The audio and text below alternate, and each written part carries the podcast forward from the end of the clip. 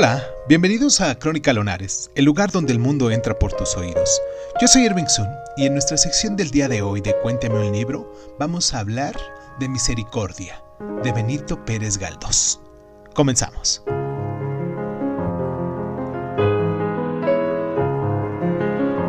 Misericordia, una de las novelas más populares de este autor, pertenece a un momento de la narrativa galdosiana que registra una intensa preocupación por la cuestión social y por el entorno de una moral em, evangélica de cierta caridad y desprendimiento.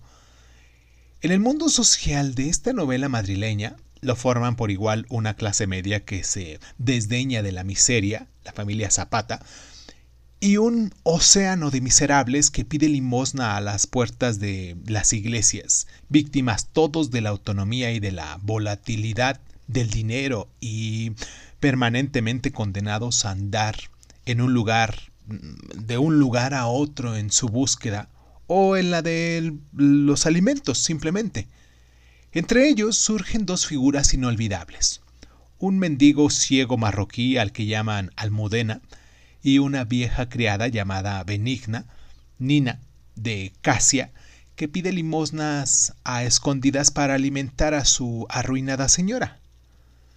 Todos sobreviven gracias a los ensueños que le llevan a otra realidad mejor. Por ejemplo, Almudela se entrega a su amor por Benina, muy similar a la pasión de Don Quijote por Dulcinea. Benina hilvana las mentiras que ha de contar unos a otros. Y pues bueno, los burgueses también, arruinados, viven del recuerdo de sus tiempos mejores.